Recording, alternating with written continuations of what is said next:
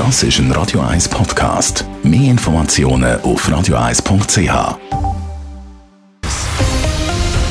Radio 1 Thema. Die Aktivistinnen und Aktivisten von Extinction Rebellion haben ihre Drohung wahrgemacht und haben Zürich einen Teil von der Innenstadt blockiert.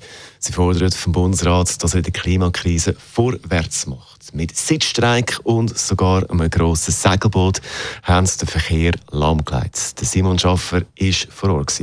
Wir stehen auf der Urania-Straße, die die Zürcher Bahnhofstraße kreuzt.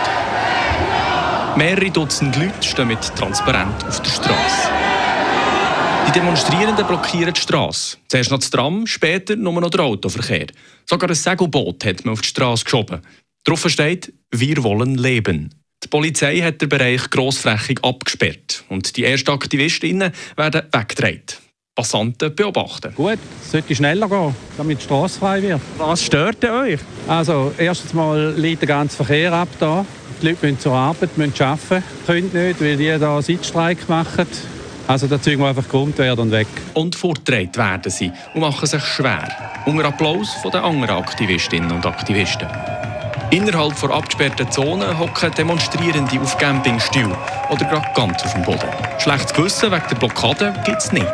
Also ich fühle mich nicht, als wäre ich hier im Unrecht oder so etwas. Es sind andere, die Kriminalitäten begehen. Kriminalitäten sind? Die Welt zerstören, wo wir noch drauf leben wollen.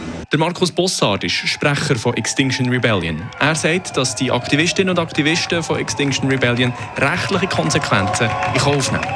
Die Klimakrise wird uns weltweit, aber auch in der Schweiz, und das haben eben viele noch nicht verstanden, so massiv betreffen und so massive Einschränkungen und Veränderungen von der Gesellschaft und von jedem Einzelnen verlangen, ähm, dass es ein riesiger Einsatz wert ist, um diese Folgen versuchen zu mildern. Und ja, wir werden so lange weitermachen, bis der Bundesrat Forderungen nach einem Klimarat und stärkeren Massnahmen akzeptiert. Oder bis man keine Leute mehr hat. Und die Polizei macht halt auch nur ihren Job. Judith Hödel ist Sprecherin von der Stapo und sagt vor Ort zu den Klimaaktivistinnen. Die werden jetzt einzeln kontrolliert und mitgenommen und nachher schauen wir dann mit dem zuständigen Staatsanwalt, wie es weitergeht.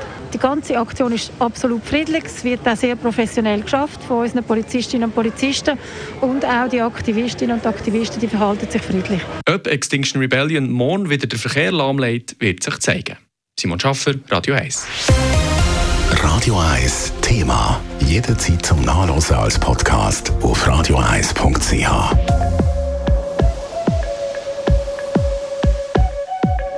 Radio 1 ist Ihre Newsender. Wenn Sie wichtige Informationen oder Hinweise haben, rufen Sie uns an auf 044 208 1111 oder schreiben Sie uns auf redaktion.radio1.ch.